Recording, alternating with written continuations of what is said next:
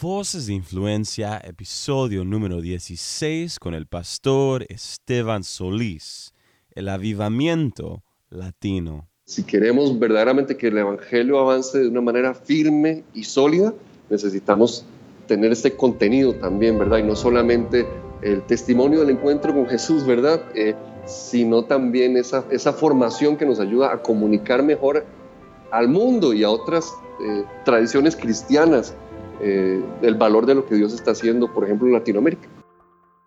Hola querido amigo, bienvenido a tu programa Voces de Influencia, transmitido por tu cadena de enlace, una imagen que viene desde el Yo soy tu anfitrión Joshua Galdes en Venezuela, México, Perú, Argentina, El Salvador, España y en todo el mundo hay un mover de Dios en el pueblo hispano y por medio del pueblo hispano.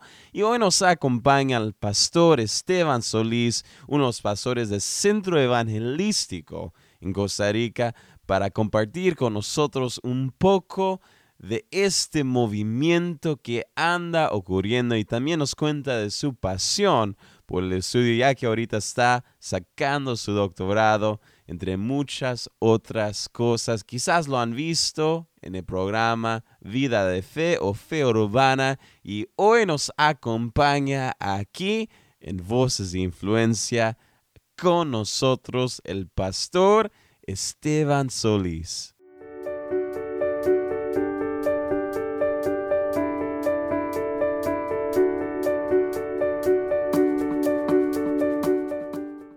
Estoy muy entusiasmado porque hoy en el programa tenemos al pastor Esteban Solís desde Costa Rica hoy con nosotros. Bienvenido al programa, Esteban. Ah, muchas gracias, de verdad es un privilegio eh, estar en este programa y compartir este podcast y espero que, que los pueda bendecir mucho. Buenísimo, así que con todos nuestros invitados, Ah, más allá de, lo que ellos andan haciendo en nuestro mundo, ah, sea impactando a, muchísimas personas, queremos conocerlos a ellos de cerca. Y, la primera pregunta que le pregunto a todos, queremos comenzar con sus inicios, con su historia. Ah, quisiera preguntarle cómo fue la niñez de, Esteban y cómo era usted como niño. Bueno, yo soy eh, hijo, hijo de pastores, Así que mi niñez eh, fue fuertemente marcada por el ministerio, por la iglesia, que sí, eh, mi, primera memoria es del techo de la iglesia porque, porque es, pues, es de donde me tenían acostado, ¿verdad? Mientras mis papás estaban ministrando. Así que la, memoria así más, más, más vieja que yo tengo en mi mente es, de ver el techo de la, de la iglesia. Mm. Y de ahí, pues, eh, crecí junto con mis papás. Ellos sirvieron, plantaron dos iglesias en Costa Rica, eh, una en la ciudad de Cartago y otra en San José. Y mi niñez pues consistió eh, en, seguirlos, ¿verdad? En estar ahí de cerca con ellos, en estar metidísimo en la iglesia y en todo lo que estaba pasando, ¿verdad? En el ministerio. Eh, sí, siempre, siempre he sido una persona como, no sé, introvertido, reservado, que ha sido uno de mis mayores retos ahora que estoy yo en el ministerio, eh, pero, pero sí, desde, desde niño era así, era como callado, me, quedaba como atrás, este, eh, y sí, una persona como introvertida. E, es muy interesante que dice eso porque yo creo que ah, he, leído estadísticas de que aproximadamente 50% de gente que son oradores en público son introvertidos.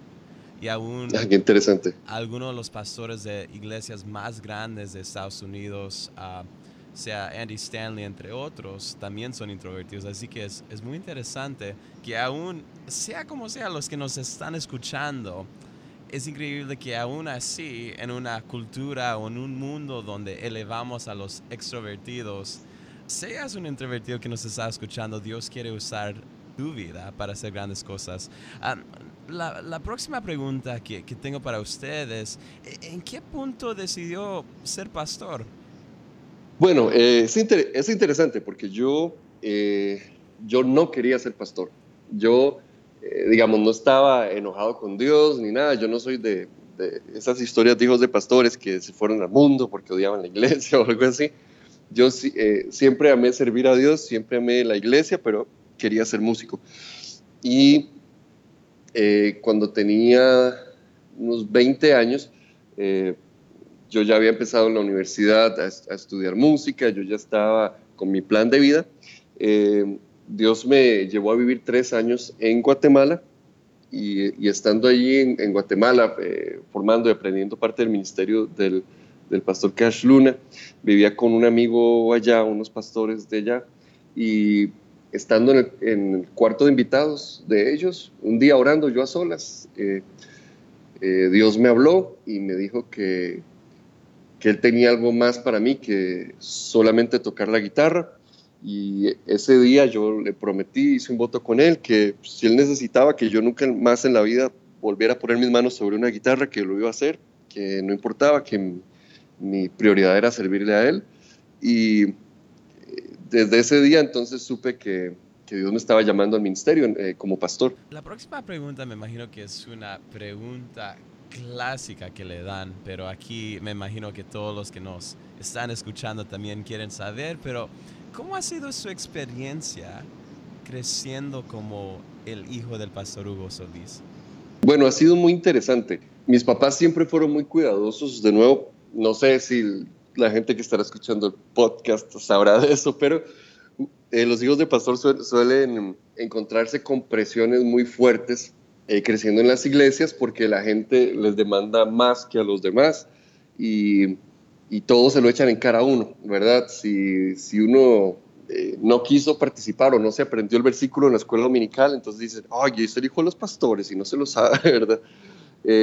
Entonces, mis papás siempre trataron de ser muy cuidadosos con eso y, trataron de, mantenernos a mí y a mis hermanas como protegidos de ese tipo de presiones de las personas, pero igual uno la siente de una u otra manera. En, pues en cosas positivas, ¿verdad? Que la gente espera más de uno tal vez, y en cosas negativas porque también hay gente pues que no se le caen mal los pastores, ¿verdad? Entonces, pues sencillamente uno creció escuchando tal vez críticas o cosas, ¿verdad? Hablando solamente porque, porque era gente que se dedicaba al ministerio. Eh, pero creo que uno de los más grandes regalos que yo tengo en mi vida, que me he dado cuenta en los últimos años, es el, el, el nombre. Proverbios dice que la fama y el buen nombre es mejor que las muchas riquezas. Y yo la verdad eh, puedo dar testimonio de eso yo tengo la bendición de haber heredado un nombre gracias al trabajo de mis papás. Eh, la gente los conoce a ellos y cuando, cuando yo estoy haciendo algo, estoy en un ministerio o, algo así, tal vez en ciertos momentos fue frustrante, era como decir, no, pero yo quiero ganarme las cosas, ¿verdad? O comprobarme que, que, comprobar que yo de verdad puedo hacerlo. Pero también entendí que tiene una parte que es un gran regalo y es ese que, que traigo un legado de, de un nombre que les ha costado a mis papás. Ellos han trabajado mucho, han sido muy fieles, son personas que lo han dado todo por, por, el Señor, que, que, se han dedicado a servirle a Él. Y cuando llega un lugar y la gente dice, ah, Solís, ah, sos el hijo del pastor Hugo, ah, sí, claro. Y eh, me he dado cuenta que, que, eso me abre puertas, ¿verdad? Eh, por supuesto, mi trabajo, lo que yo haga, es lo que me las mantiene abiertas, ¿verdad? Si no, pues me las cerrarían y punto. Pero, pero sí me he dado cuenta de ese gran regalo y, yo asumí esa responsabilidad también de darles un buen nombre a mis hijos, que mis hijos tengan el, regalo de tener un, buen apellido, que la gente, eh, por lo que hicieron sus papás y lo que vivieron sus papás, que la gente les abra puertas, que la gente eh, los vea dignos de confianza, porque eh, yo quisiera que ellos pudieran tener ese legado también. Hay mucha gente que me imagino que conoce, lo conoce a su papá como un líder, como un pastor, pero para Esteban, ¿quién es Hugo Solís para usted? Bueno, él es mi papá, de verdad, primero que nada. Sí debo confesar que a veces hay momentos donde, donde puede ser difícil, ¿verdad? Esa dinámica de padre e hijo cuando uno está trabajando en el ministerio juntos. Y hay momentos eh, donde tal vez uno tiene que ser muy sabio. Al principio me costó, y de hecho uno de los pastores asociados que estaba con mi papá un día después de una reunión me, me llevó a una esquina y me dijo, Esteban, vos tenés que entender que, que para nosotros es, es nuestro pastor, tenés que, tener, tener más sabiduría como, habla, como le hablas, ¿verdad? O, no sé, no tanta... Eh, eh, o sea, o tal vez decir ciertas cosas privado entre vos y él y no frente a todo el mundo, ¿verdad? Entonces, porque yo me di cuenta de eso, ¿verdad? Uno tal vez tiene que trazar cierta línea de ciertas cosas, eh, no, no para, no, nunca por ser falsos ni nada así, porque para nada, mi papá y yo no, no tenemos ese problema pero sí entender que hay espacios para todo, que hay momentos para todo, eh, y por eso hay momentos donde yo tengo que entender que me está hablando mi jefe y yo tengo que, decir, sí señora, está bien, así lo vamos a hacer, perfecto. Y hay momentos donde yo creo que también la ventaja de ser hijo me permite eh, pues decir cosas que tal vez otros no se atreverían a decirlo, nada más que tengo que buscar el momento y lugares adecuados, ¿verdad? Que es lo que aprendí eh, después del tiempo. Entonces creo que creo que trae sus retos, pero también tiene sus ventajas. Mm, y, dentro de, su experiencia creciendo con él, ¿cuáles son algunas de las más grandes lecciones que usted ha aprendido de su papá? Bueno, para, para mí definitivamente es la integridad.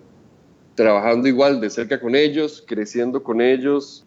La lección tal vez principal que yo puedo tomar de sus vidas es eso, son gente que ama de verdad a Dios, y que se esfuerza por serle fiel a Él. Entonces creo que esa integridad es, es invaluable. Además, desde el punto de vista de liderazgo, mi papá tiene una frase que dice, yo prefiero equivocarme por creer en la gente que equivocarme por no creer en ellos. Y ellos siempre me enseñaron entonces a hacer, eh, a dar segundas oportunidades a las personas y yo he visto gente hacerles cosas inimaginables, ¿verdad? Increíbles, este, he visto gente traicionarlos, ¿verdad? De formas que uno, yo digo, pero ¿cómo es posible que haya alguien tan mal agradecido?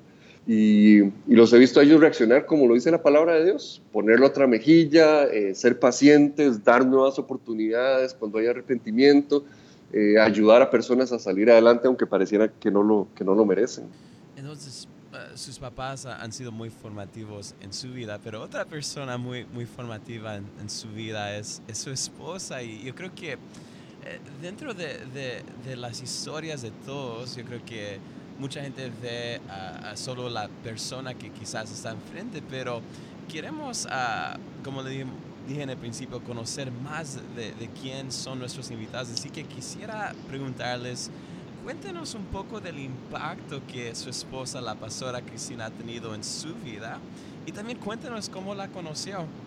Bueno, eh, pues lógicamente, pues ella se ha convertido en la persona más importante en mi vida, ¿verdad? Mi esposa y claro, su impacto ha sido completo. Todas las áreas de, de mi vida han sido impactadas de, de, de, una u otra manera por, por ella y yo creo que soy mejor persona gracias a ella y que muchísimas de mis, de mis debilidades, es, ella me ayuda a verlas, a superarlas, ¿verdad? Con, ese amor.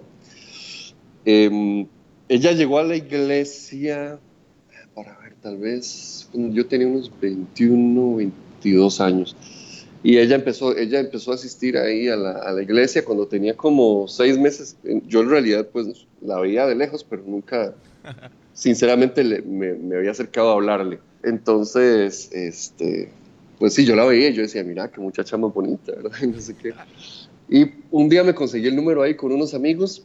Eh, ellos ellos me, lo, me lo pasaron y, y la llamé Simplemente le dije, hola Cris, este, te habla Esteban Solís de la iglesia, ¿cómo estás? Ah, hola, ¿cómo está, pastor? Me dijo, ¿verdad? entonces eh, yo le dije, ah, muy bien, eh, quería ver si quería salir conmigo, ¿verdad? Entonces nunca le había hablado, nunca había, le, había dirigido la palabra y lo, lo primero que le dije fue eh, invitarla a salir. de nuevo, yo siempre he sido introvertido en todo, entonces yo no soy esa persona que, que había tenido ahí 10 novias o así, ¿verdad? Yo yo en eso siempre había sido muy calmado, muy tranquilo. Y entonces cuando la gente escucha eso, seguro, yo me imagino que piensan que, que, que era un Casanovas ahí, ¿verdad? Pero, pero, para nada. Y cuando le dije eso, cuando le dije, ¿quieres salir conmigo? Ella, ella respondió, ay, eh, eh, eh, pastor, qué pena, es que yo tengo novio. Y claro, ahí se me, se me llenó, me puse rojo, rojo por dicha, era por teléfono y no me vio. Pero yo eso que que, que, uno está con el teléfono y que por dentro está, ¡ay, qué tonto, qué tonto, qué tonto! Y yo, no, no te preocupes, tranquila, eh, no sé, ¿verdad? Y colgué ese día, ¿verdad? Y listo, me puse, me puse a orar a orar. claro, y ahí me di cuenta que la oración eficaz del justo puede mucho, porque eh, un tiempo después, unas semanas o un par de meses después, eh, ella terminó su relación, la volví a invitar a pues. salir después de un tiempo y ya, me, ya ahí se me aceptó.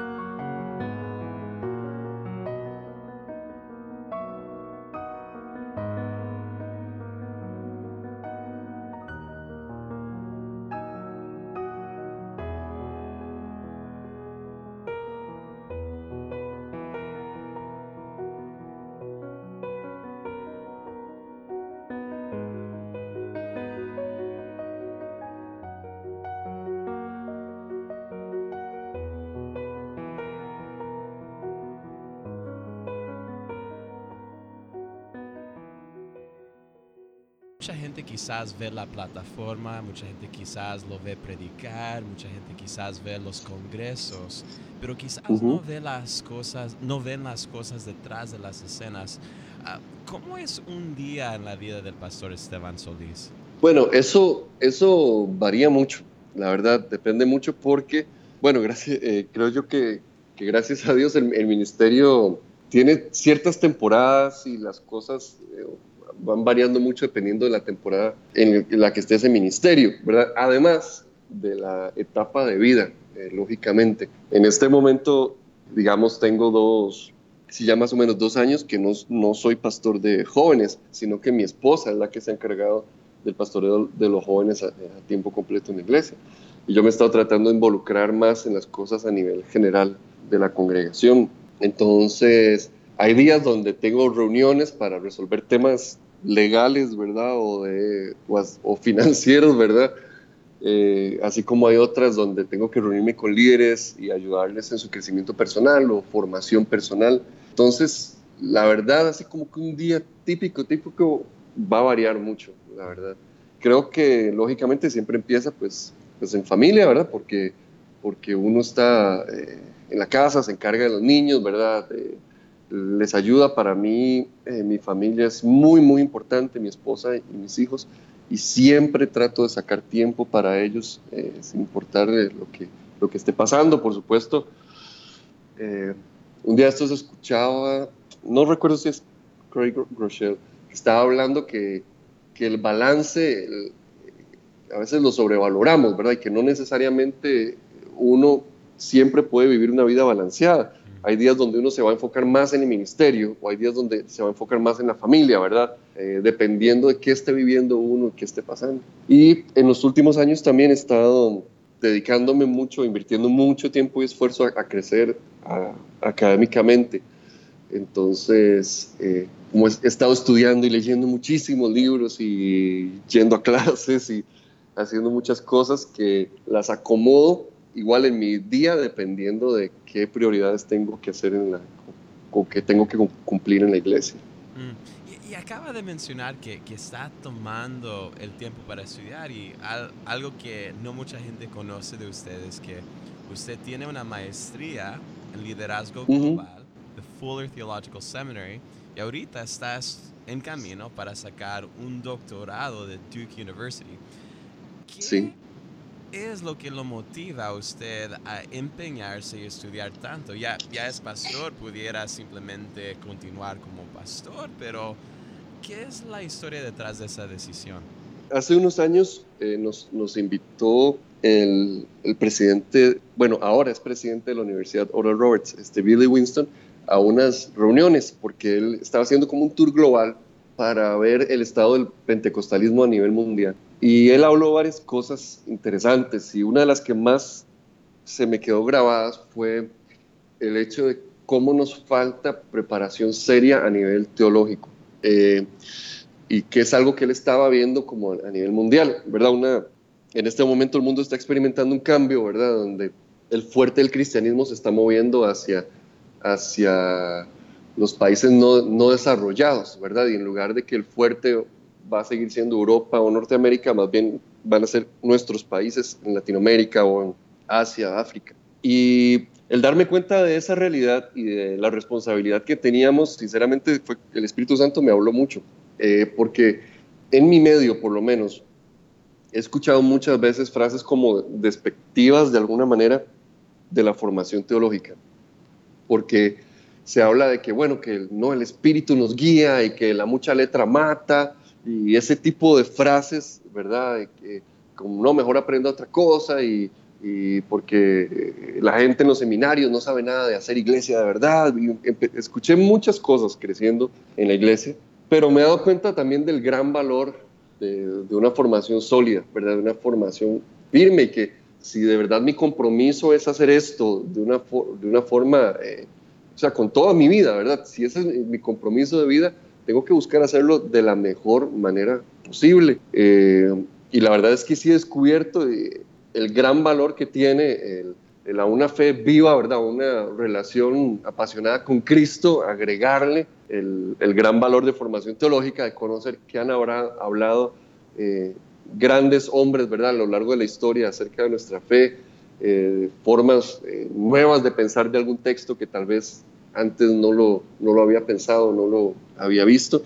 Y creo que nuestra generación tiene esa responsabilidad y tenemos que asumirla con mucha seriedad eh, si queremos verdaderamente que el Evangelio avance de una manera firme y sólida, necesitamos tener este contenido también, ¿verdad? Y no solamente el testimonio del encuentro con Jesús, ¿verdad? Eh, sino también esa, esa formación que nos ayuda a comunicar mejor al mundo y a otras eh, tradiciones cristianas el valor de lo que Dios está haciendo, por ejemplo, en Latinoamérica. Mm. Wow en qué formas lo, lo, ha transformado el estudio? Porque yo, yo le puedo contar que yo fui al seminario, yo específicamente fui a Azusa Pacific University.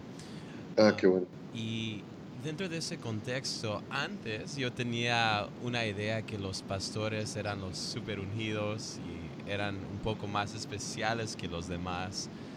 Pero al estar dentro de clase hubo un momento en el cual estábamos hablando de Primera de Pedro 4.12 en la cual habla que cada persona es un pastor, sea un emprendedor de negocio, una madre cuidando a sus hijos, sea alguien que hace limpieza en alguna casa.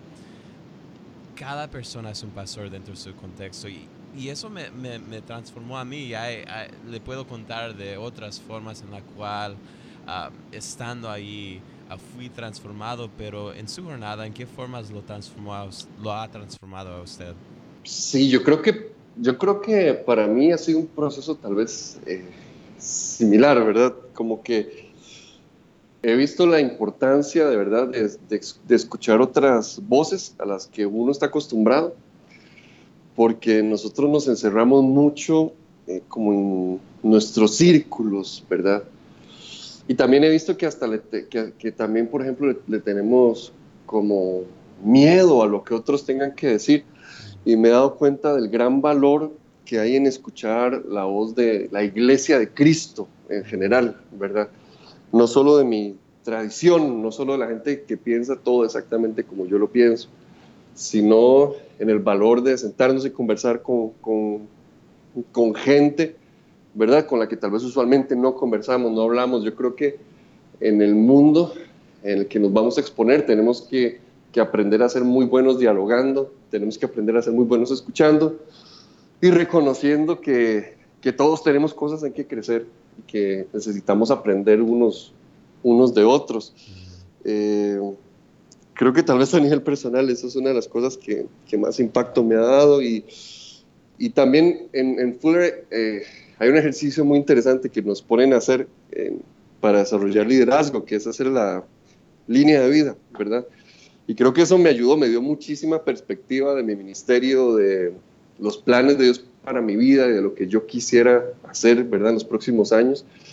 Y eso a nivel personal eh, me ha impactado, creo que, que me ha formado y me ha ayudado a hacerme una buena idea de qué cosas voy a estar haciendo en los próximos próximos años adelante. Una cosa que a todos los que nos están escuchando hoy, los voy a animar. Si tienen una cuenta o están en las redes, por favor sigan a Esteban Solís. Yo creo que eh, en mi experiencia, usted es alguien que constantemente lo que usted comparte está lleno de sabiduría.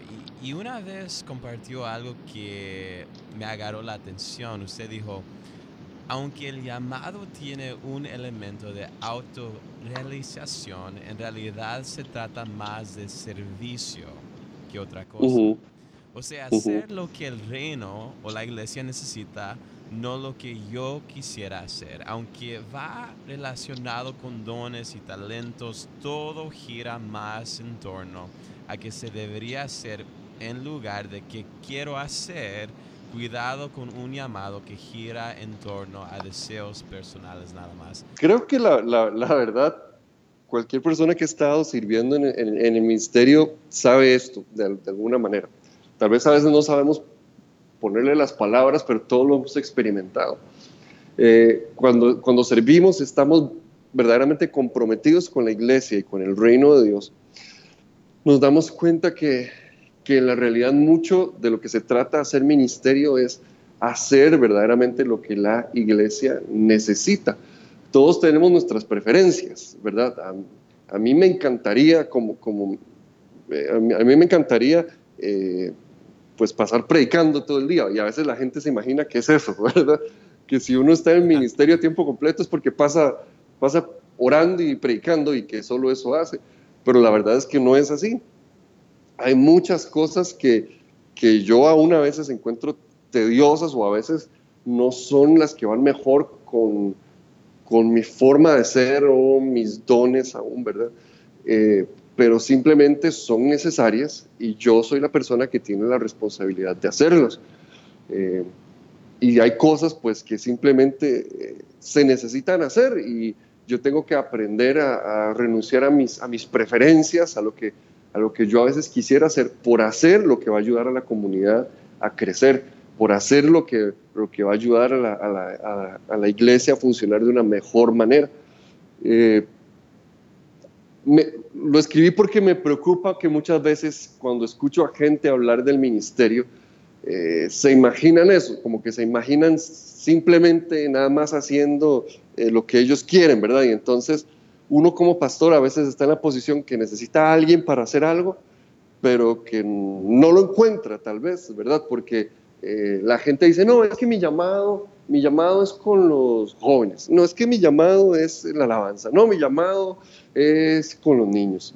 Cada cual tendrá, ¿verdad? Su, su razón y está bien. Yo entiendo que uno tiene ciertas fortalezas, yo entiendo que uno se, se enfoca en un llamado fuerte que tiene, pero al fin y al cabo la iglesia se mantiene en pie y ha seguido a través del tiempo por gente que está dispuesta a hacer lo que la iglesia necesita que sea hecho, por gente que está dispuesta a, estar incómodos, a veces a, lidiar con, frustraciones, eh, que entender que, en el ministerio hay cosas que nos chocan, a veces hay gente con la que no quisiéramos tratar, pero que simplemente la iglesia necesita eso.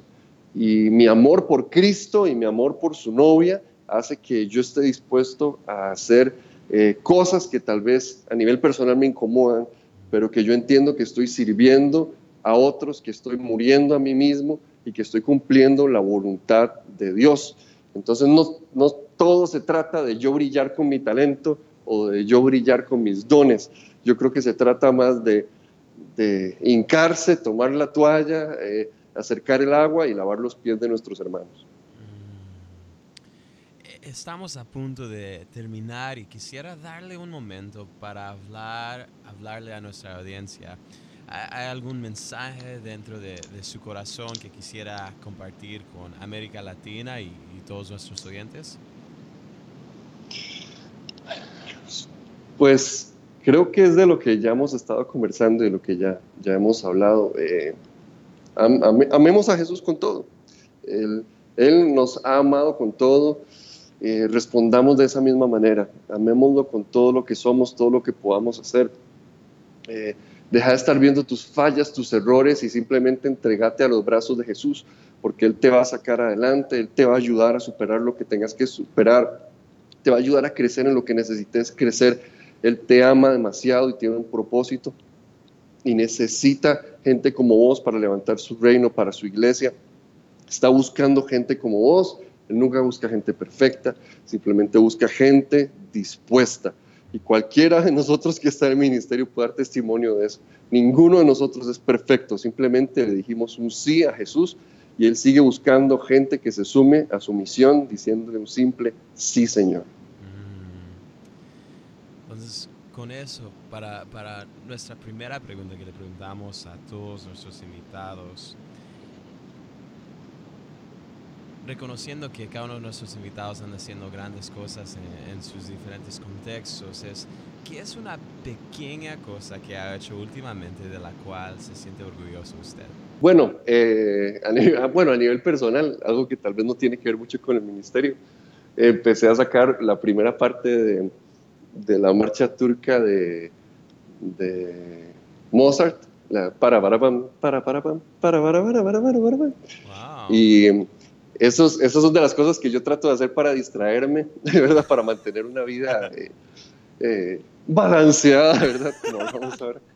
Entonces, este, eso lo hice hace como, como semana y media. Entonces, ahorita estoy con esa loquera y cada vez que agarro la guitarra lo empiezo a tocar. Ya mi esposa está harta, como siempre, ¿verdad?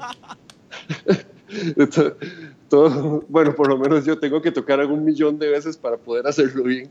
Entonces, eh, pues bueno, pero por lo menos me siento orgulloso y lo, lo, pude decir en un podcast a nivel latinoamericano, lo hacen todavía uh. mejor. oh, wow. Y la última pregunta, el día que usted haya dado su último suspiro, ¿cómo quiere que lo recordemos? ¿Qué es lo que usted desea dejar como su legado? Desearía haber dejado, sinceramente, una iglesia más madura en su fe con Dios, en su fe en Dios eh, y, una, y, una, generación, una generación apasionada por continuar la, la, obra de Dios. Esteban, ha sido un gran honor poder tenerlo en el programa. Gracias por las formas en las cuales usted nos invita a servir a todas las personas que tenemos en el ministerio, a servirlos con excelencia, con dedicación y también a amar a Dios con nuestras mentes y también con nuestros corazones. para todos los oyentes que nos están escuchando ahorita y quizás quieren poder mantenerse conectados y actualizados con el centro evangelístico, fe urbana y todo lo que usted anda haciendo, ¿qué es la mejor forma que ellos pueden hacer eso? Eh, pueden buscarnos en redes sociales, pueden buscar ahí en Facebook Centro Evangelístico, eh, ahí les, les, va a aparecer, o escriben Esteban Solís, igual, eh, ahí les, les, va a aparecer el perfil, ahí la foto. igual en, Twitter y en Instagram los pueden encontrar también. Pura sabiduría y pura vida. Gracias, Esteban. Buenísimo. bueno, Joshua, un placer de verdad conversar con vos. Qué entrevista tan edificante hoy con el pastor Esteban Solís Aquí en este momento les compartimos un segmento cortito de lo que va a ser nuestro próximo episodio con el pastor Félix Fernández. Así que me convertí en eso, mm. en un pensador, en, un soñador. Mm. Eh, asimilé y tomé la historia de José y la hice parte de mí. Mm. Eh, la, la estudié y la tomé como como un referente para mi vida. Si José vivió en esta circunstancia, estuvo preso, fue esclavo, no tuvo nada eh, y, estuvo por allá tanto tiempo, yo me quiero convertir en un José, el mm. José de mi familia. No tengo nada, no tengo estudio, no tengo posibilidades, pero tengo una palabra, tengo un sueño en mi espíritu. Mm. Así que me animé. Querido amigo, quisiera tomar este momento para agradecerte a ti por escuchar este programa. Es un gran honor y privilegio acompañarte cada semana Si algo te impactó de la entrevista del día de hoy, por favor compártelo y avísanos por las redes en Facebook, Twitter o Instagram. Puedes buscar enlace y dejar tus comentarios del podcast allí mismo. Si nos estás escuchando por medio de iTunes y tienes un momentito, te animamos a que nos dejes una evaluación del programa ahí mismo, porque nos ayudaría muchísimo con nuestra meta de alcanzar a más personas. De nuevo, muchísimas gracias por escuchar Voces de Influencia. Yo soy tu anfitrión Joshua Ogaldes, despidiéndome. Hasta la próxima, mi querido amigo. Un fuerte abrazo de todos aquí en Enlace. Que Dios te bendiga.